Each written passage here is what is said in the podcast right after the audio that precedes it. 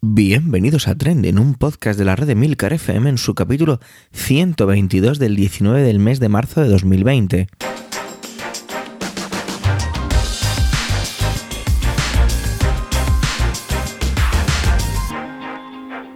Trending es un podcast sobre lo que pasa, sobre lo que ocurre, sobre las noticias que pueblan las redes sociales. Todo ello con opinión y siempre con ánimo de compartir. Por ello somos varias voces, aunque yo, Javier Soler, haga de presentador.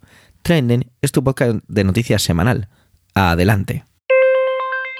Pues feliz del padre, ¿no? Hay que empezar así, 19 de marzo. Hay que disfrutarlo en familia, todos juntos. Bueno, no, es en esta ocasión no, perdonar.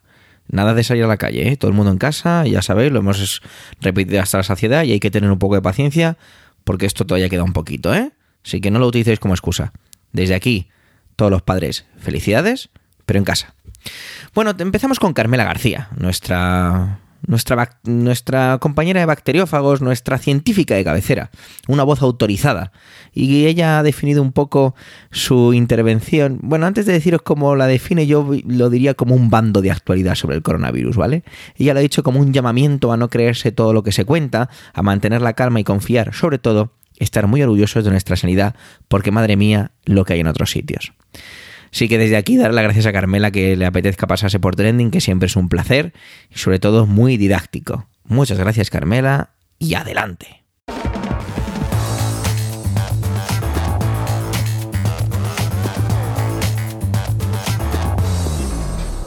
Hola, soy Carmela García, de Bacteriófagos y Cum Laude, y vengo aquí a aclarar un par de temillas respecto al virus este, y es que llevamos una semana y ya parece que nos hemos vuelto locos. Aunque el pasado domingo ya publiqué un bacteriófagos explicando algunas cosas, he pedido hueco en este trending para poder actualizar un poco, porque tampoco creo que sea conveniente que todos nuestros podcasts hablen del virus. Y vendré cuando sea necesario, porque parece que la actualidad científica está más de moda que nunca. Lo primero que quiero aclarar es la progresión de la curva. Quiero enviar un mensaje de tranquilidad, porque aunque sigamos subiendo, las medidas empezarán a notarse en los próximos días. La idea es que cada vez tardamos más días en duplicar casos, pero si empezamos a hacer más pruebas, es posible que haya una subida grande. No os tenéis que asustar, porque eso es esperable. Lo importante es que esa subida grande no se produzca también en los casos más graves. Otro de los puntos que quería destacar es el desarrollo de vacunas, porque en las últimas horas se ha hablado mucho de ello. Sí, hay varios laboratorios trabajando en ello, en varios países, incluyendo España. Aunque se vean los medios de comunicación que se empiezan a hacer pruebas, es muy importante recordar que una vacuna tiene que ser eficaz y segura. Según los estudios publicados hasta el momento, no podemos utilizar ratones para probarlas, porque no podemos reproducir en ellos la enfermedad. Empezarán las pruebas directamente en humanos, y habrá que tener mucho cuidado, porque además de funcionar, tenemos que asegurarnos de que no genere problemas. En estos casos hay que ir muy rápido, pero las prisas no son buenas. Una vacuna con efectos secundarios podría ser peor. En paralelo a la vacuna, se están intentando buscar tratamientos y en muchos casos lo que se hace es ver la eficacia de medicamentos que ya sabemos que son seguros. Eso sería una vía muchísimo más rápida y permitiría evitar que la enfermedad llegue a una situación grave que satura nuestro sistema sanitario. Y hablando del sistema sanitario, me gustaría hacer aquí una reflexión dirigida a todos los españoles que me están escuchando. Sí, todos podemos cometer errores, pero el sistema sanitario público español es de los mejores del mundo. Os lo digo desde la perspectiva de alguien que ha estado en otros países y que ahora se encuentra aislada en un país que no es el suyo. Yo estoy en Suiza, ese país que todos imaginamos siempre como rico y moderno. Y si no fuese porque trabajo y oficialmente resido aquí, habría hecho ya las maletas para volverme a España y sin dudarlo. Sé que muchos aplaudís a diario el trabajo del personal de los hospitales, pero no son los únicos que merecen ese aplauso. También todos los científicos que están trabajando sin descanso para encontrar soluciones, todos los maestros, la policía y la Guardia Civil, que se asegura que la gente se mueva lo mínimo, los que siguen manteniendo los supermercados abiertos, o todos esos trabajadores que sin descanso están haciendo mascarillas, batas o respiradores, y todos aquellos que están haciendo todo lo posible para acabar con este problema. Sí, hay empresas que están haciendo que sus trabajadores vayan sin necesidad, y eso no merece ningún aplauso. Pero la mayor parte de los españoles está poniendo su granito de arena. Y sí, vais a salir adelante. Y espero que en el futuro todos recordemos lo importante que son la sanidad y la investigación públicas. En Suiza han cerrado las tiendas y se ha recomendado el teletrabajo, pero todavía podemos salir a la calle. Digo todavía porque la progresión de la curva suiza es bastante peor que la española. Hay muchos más casos por habitante, y no observo esa preocupación que sí veo en España, en general. Mi compañía de seguro médico me ha informado hoy de que no debo preocuparme, que si voy al médico, de mi factura se descontará el precio del test y el precio del tratamiento, aunque del precio de la consulta no han dicho nada. Muchas personas no quieren llamar a su médico teniendo síntomas porque tendrán que pagar esa consulta. En muchos casos, si no requiere hospitalización por la gravedad, no se contará ni siquiera como caso. Sí, quizá en España se podrían hacer muchos más test, pero como escucháis, las cosas podrían ir mucho peor. A los españoles se nos da muy bien criticarnos a nosotros mismos, pero os aseguro que podemos ir por la vida con la cabeza bien alta. Y ya que estoy aquí y antes de despedirme, querría insistir en otro punto. Hay que confiar solo en fuentes fiables. La cantidad de ruido en Twitter es inmensa y me está resultando muy difícil seguir la información que realmente es fiable y relevante. Desde aquí os pido que no contribuyáis a ese ruido, que lo único que hace es asustar y confundir a la gente. Ya tendremos tiempo para pedir que todos asuman su parte de la culpa en el futuro, porque aquí todos tenemos algo de culpa desde el político que tomó una decisión errónea hace ya años, al que lo hizo la semana pasada, hasta todas aquellas personas que no se distanciaron y no se lavaron las manos cuando se les pidió que lo hicieran. Yo os digo, sabiendo cómo se comportan los virus, que de esta se sale. Así que arriba los ánimos y hasta la próxima.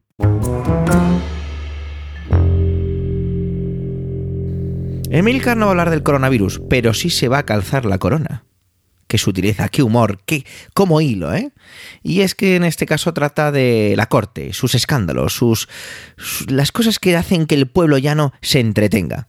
Y es que resulta que se ha destapado que si el rey de Arabia Saudí hizo una cuantiosa, una cuantiosa perdón, donación a una fundación creada por el eh, don Juan Carlos, o bueno, creada o presidida por don Juan Carlos, el rey emérito. Emérito, qué palabra tan poco afortunada y tan fea.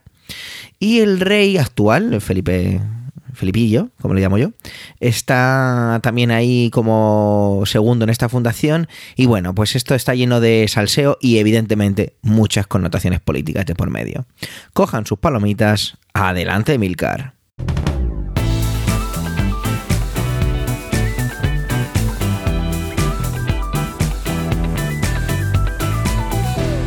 ¿Sabéis lo que es inmedia res? Traducido del latín significa en mitad de la cosa, y es cuando en un libro, obra de teatro, película, se empieza en medio de la historia, ¿no? con la acción ya iniciada previamente. Por ejemplo, Star Wars Episodio 4 comienza con la nave de Darth Vader disparando contra la nave de Leia. En el episodio 3 de esta misma saga de Star Wars vemos una gran batalla sobre Coruscant llegando ya a su final. Bien, pues voy a hacer lo mismo con la noticia que quiero comentar hoy porque si no me paso del límite y eso no me gusta. El pasado 14 de marzo nos enteramos de que la donación recibida por el rey emérito Juan Carlos por parte del rey de Arabia saudí y que estaba siendo de objeto de investigación por la justicia suiza, salpicaba al rey Felipe VI.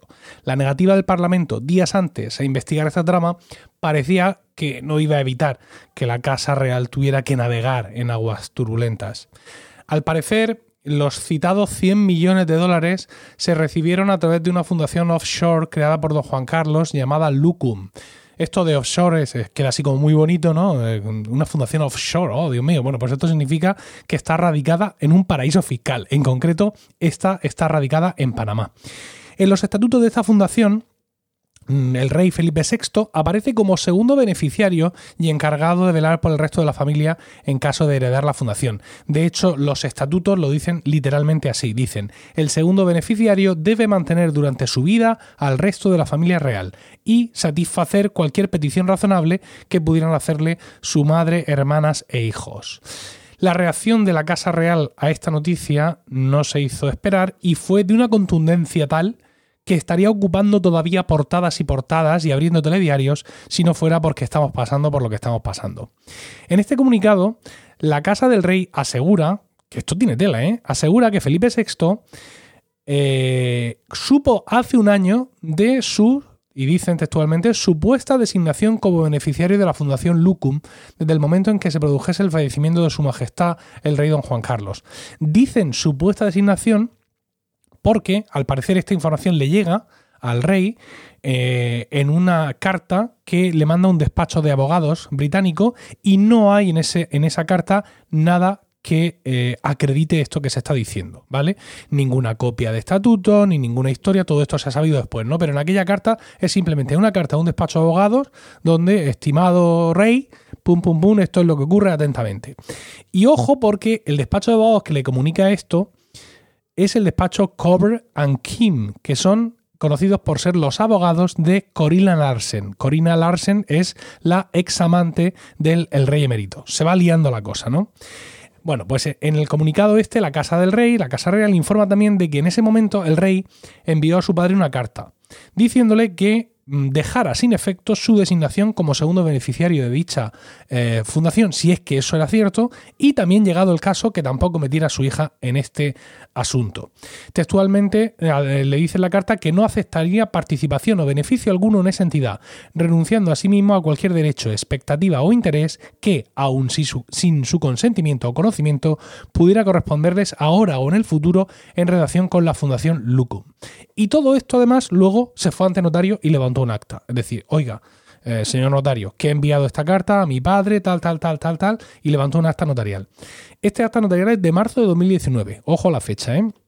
Es decir, hace un año con respecto a cuando nos hemos enterado de esto, porque la noticia salta el 3 de marzo, creo, de este, de este año. Bueno, pues en ese mismo acta notarial, el rey Felipe VI asegura que no ha tenido conocimiento ni ha prestado su mm, consentimiento para participar en su en nombre propio o en representación de terceros y en particular de su hija en cualquier activo, inversión o estructura financiera cuyo origen características o finalidad pudieran no estar en plena y estricta consonancia con la legalidad o con los criterios de transparencia, integridad y ejemplaridad que informan su actividad institucional y privada. O sea, puesto, mm, quiero decir, se puede decir más fuerte, pero no más claro, desde luego. Mm, hay un párrafo Mm, no, no final, pero un párrafo que quiero leer. Pero antes de leer ese párrafo, quiero decir que en el comunicado también la Casa Real informa que el rey emérito Juan Carlos eh, I va a dejar de percibir la asignación presupuestaria que le otorga anualmente en virtud de su condición de rey emérito en la Casa Real y que ha alcanzado en los últimos ejercicios el importe de 194.232 euros anuales. Es decir, que al rey emérito se lo quitan de en medio directamente. Y ahora, párrafo final, bueno, no final del comunicado, pero el párrafo final al que yo quiero aludir aquí. Dice textualmente el comunicado, en coherencia con las palabras pronunciadas en su discurso de proclamación y con la finalidad de, y con la finalidad de, de preservar la ejemplaridad de la corona, Su Majestad el Rey quiere que sea conocido públicamente que Su Majestad el Rey Don Juan Carlos tiene conocimiento de su decisión de renunciar a la herencia de Don Juan Carlos, que personalmente le pudiera corresponder, así como a cualquier activo, inversión o estructura financiera cuyo origen, características, bla, bla, bla, bla, bla, bla, y todo esto que ya hemos dicho antes. Y dejo esto para el final porque aquí es donde se ha llevado los palos. Es decir, en nuestro ordenamiento jurídico no puedes renunciar a una herencia a priori. Tú renuncias a una herencia cuando eres declarado heredero.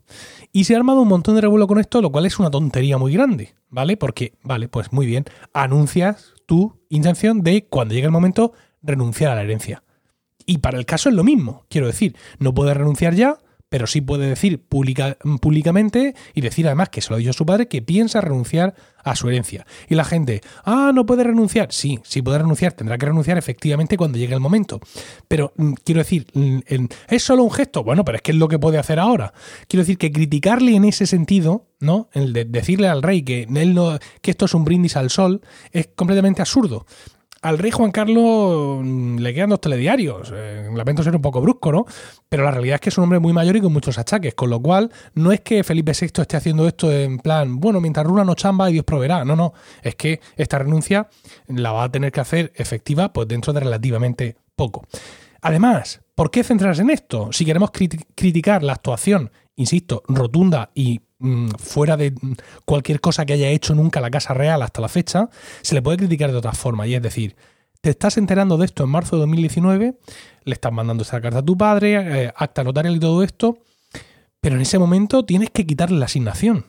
Tienes que retirarlo de, de, la estructura de la Casa Real, tienes que retirarlo de todo y quitarle el dinero. Te has esperado ahora, que es cuando se ha enterado todo el mundo, ¿no? Y todavía otra cosa que es lo más fuerte, es decir, que Felipe VI no se entera de todo esto porque se lo diga su padre, sino porque se lo cuentan los abogados de Corilla Larsen, ¿vale? La amante, ex amante del rey emérito, que ahora está enzarzada contra él y que va a presentar eh, una demanda porque dice que la está acosando, que la está amenazando y que claramente ahora mismo está actuando contra el rey Juan Carlos y contra toda su familia a todos los niveles. Yo en estos momentos, y disculpad que sea excesivamente coloquial, mm, entiendo que Felipe VI lo tiene que estar flipando, ¿no? Tras haber presenciado en primera persona todo lo que hizo su padre para mantener e instaurar bien la monarquía en España y ver lo que está ocurriendo ahora. Eh, la madre del rey, la reina Sofía, tiene que estar flipando más todavía. Quizá un poco menos porque, claro, ella conoce mejor a su marido. Y la realidad es que Juan Carlos I demuestra estar con la cabeza absolutamente volada, ¿no? La sensación que me da es que está preparando a su familia, ¿no? Para un exilio por si la monarquía fuera abolida, depuesta en España. Y todo esto además sin darse cuenta de que él, con sus actuaciones, ha sido tanto el garante inicial de esa monarquía como ahora quizá su verdugo final.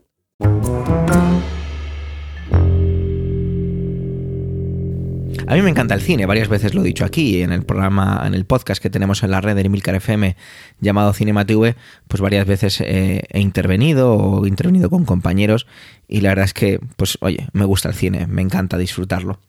Resulta que ahora con este contexto que nos embarga a nivel ya puramente global, Universal Pictures ha decidido pues hacer una especie de experimento. Esto ya se hizo hace un tiempo, ¿vale? Y de esto nos va a traer Antonio y es que resulta que se está simultaneando estrenos en las salas de cine y en casa por 19,99 dólares. Vamos a ver cómo en qué se basa todo esto y cómo funciona y es increíble ver cómo el mundo se adapta a sí mismo según el viento que le sople y de dónde le sople. Adelante Antonio.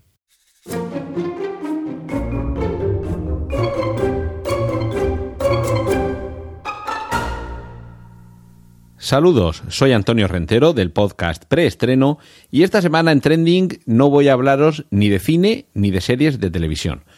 Esta semana quiero hablaros de las ventanas de exhibición. Que bueno, venga, sí, tiene algo que ver con el cine.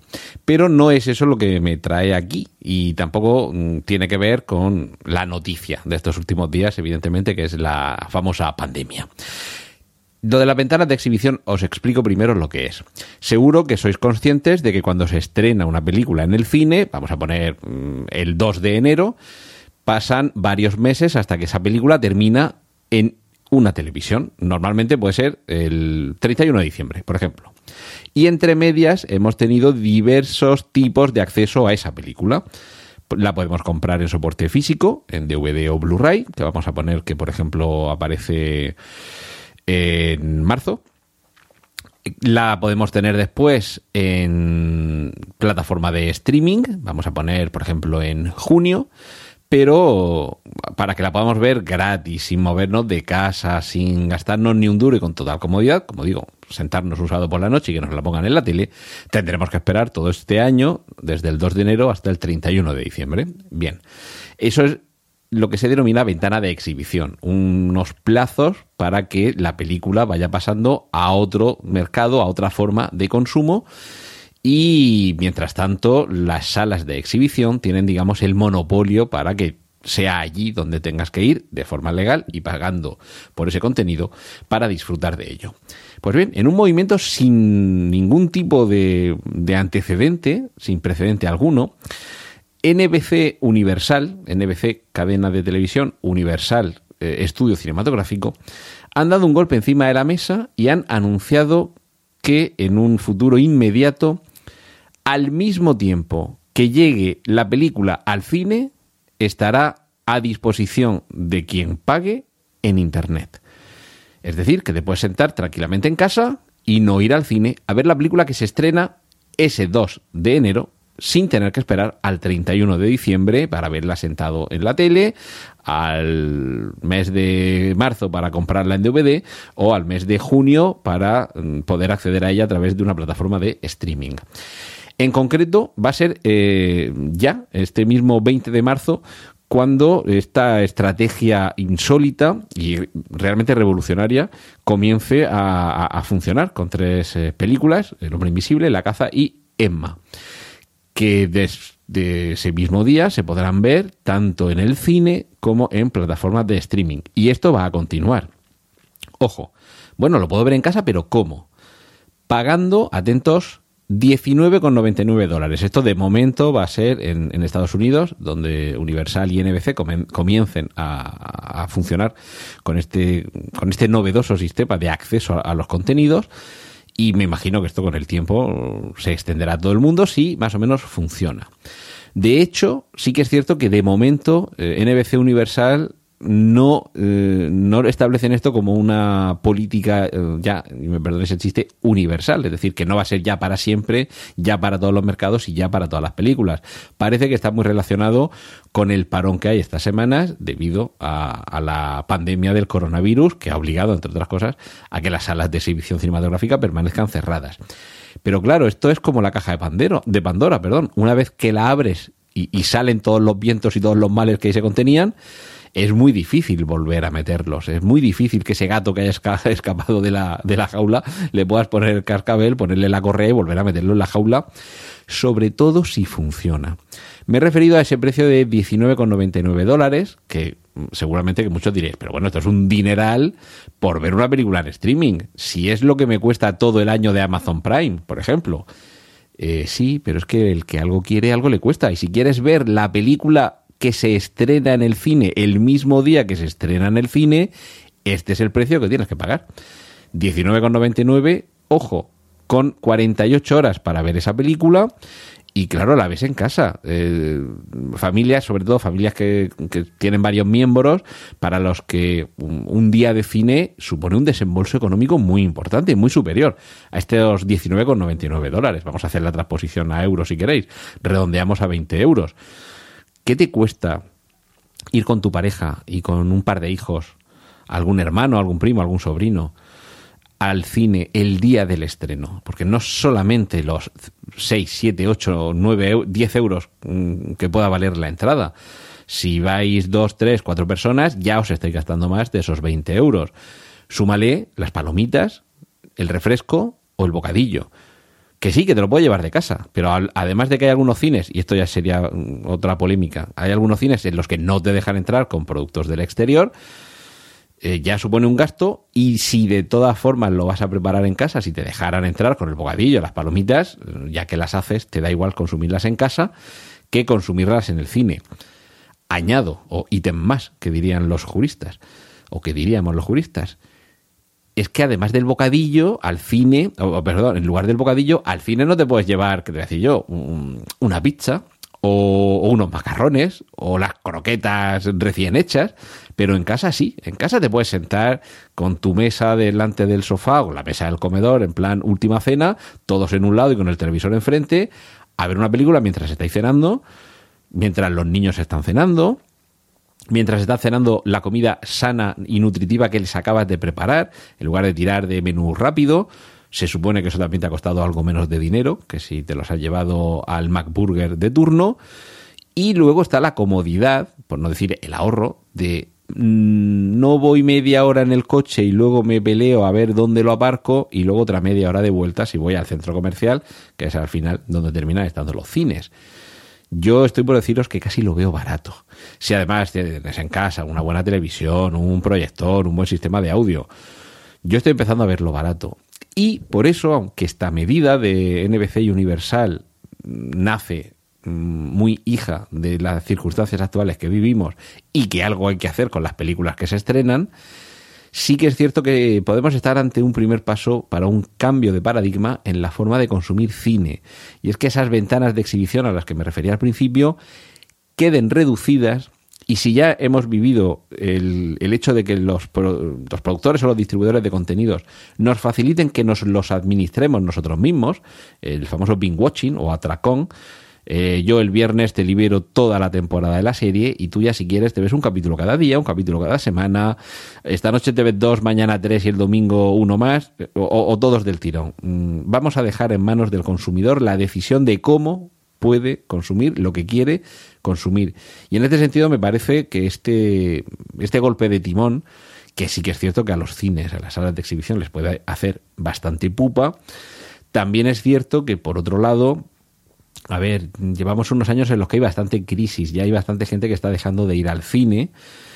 Y si bien esto puede parecer que, produciría todavía un efecto amplificador de este abandono del viaje a la sala de exhibición cinematográfica, yo quiero incidir en otra lectura que posiblemente suponga una transformación, que es posible que haya algún cine no solo que cierre, sino que por lo menos tenga que reducir sus salas.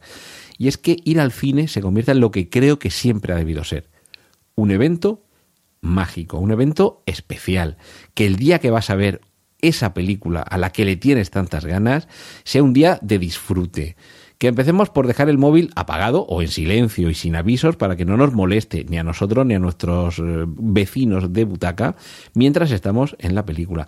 Que disfrutemos de esa pantalla y de ese equipo de sonido y de esa butaca y ese ambiente que seguro que en casa podemos emular pero no reproducir por muy grande que sea la pantalla que tienes en casa con tu proyector 4K y tu sonido 5.1 y tu butaca súper comodísima, aquí seguramente sí que sales ganando, las condiciones que hay en el cine mm, no las vas a poder igualar.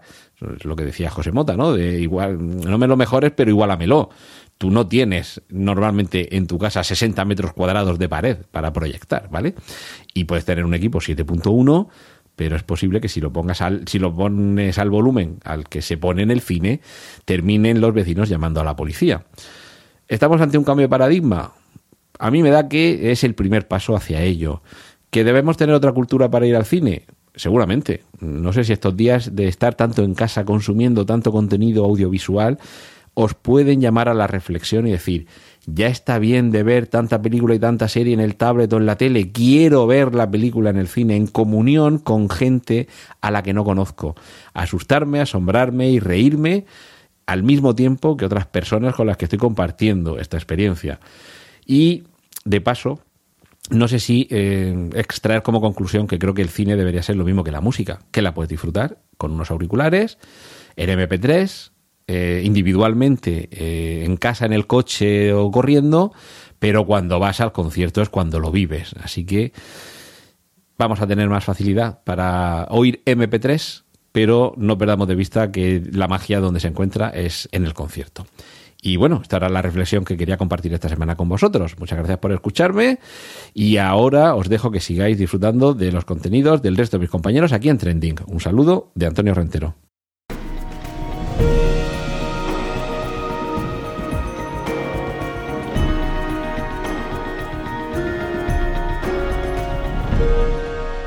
Nada es perfecto y todo es muy delicado. Esa sería la conclusión sobre lo que traigo hoy. Normalmente las conclusiones pues, van al final, ¿no? Por lo menos suelo tratarlas así en las intervenciones. Sin embargo, no sé muy bien por qué esto esta frase, esta, nada es perfecto y todo es muy delicado, me apareció desde el primer momento. Eh, había pensado en no traer nada relacionado con el coronavirus, pero al final ha sido un poco inevitable. La semana pasada, y complementando con una entrevista que el propio Emilcar en Emilcar Daily me hizo, traje cómo resolvemos en mi colegio la enseñanza online en este contexto que nos ha tocado vivir con el tema del coronavirus. Hablábamos de Microsoft Teams y en general, pues los servicios de Office 365. Pues bien, tenemos que pensar en cifras, en cifras grandes, en cifras desde el punto de vista global, enormes, en cuanto hacemos referencia a las conexiones que se están produciendo por esto del teletrabajo que se ha impuesto como una moda totalmente eso, impuesta. El lunes, desde las 7.30 de la mañana más o menos que empecé a, estar toqueteando, Microsoft tuvo muchos problemas con la suite de Office 365 y los servicios en la nube. Dejó sin, sin poder trabajar adecuadamente, pues, pues imaginaros a cuántas personas, hablamos de un gigante de la tecnología. Teams era una pesadilla, mis compañeros desesperados y bueno, es lo que había, ¿no? Ellos mismos, los propios, la propia gente de Microsoft reportaron pues que tenían problemas, eh, ciertos errores que estaban viendo cómo subsanar y que no escudándose, pero sí aclaraban también que incluso las propias compañías que servían las telecomunicaciones estaban saturadas por la demanda de servicio, ¿no? Lo dicho, fue muy complicado trabajar y, y bueno, es curioso como cuando ya repuntaba, ¿no? Eh, pasado el mediodía, parecía que la cosa empezaba a estabilizarse, justo amanecía en Estados Unidos y todo se vino otra vez abajo. Bueno, es lógico, ¿vale?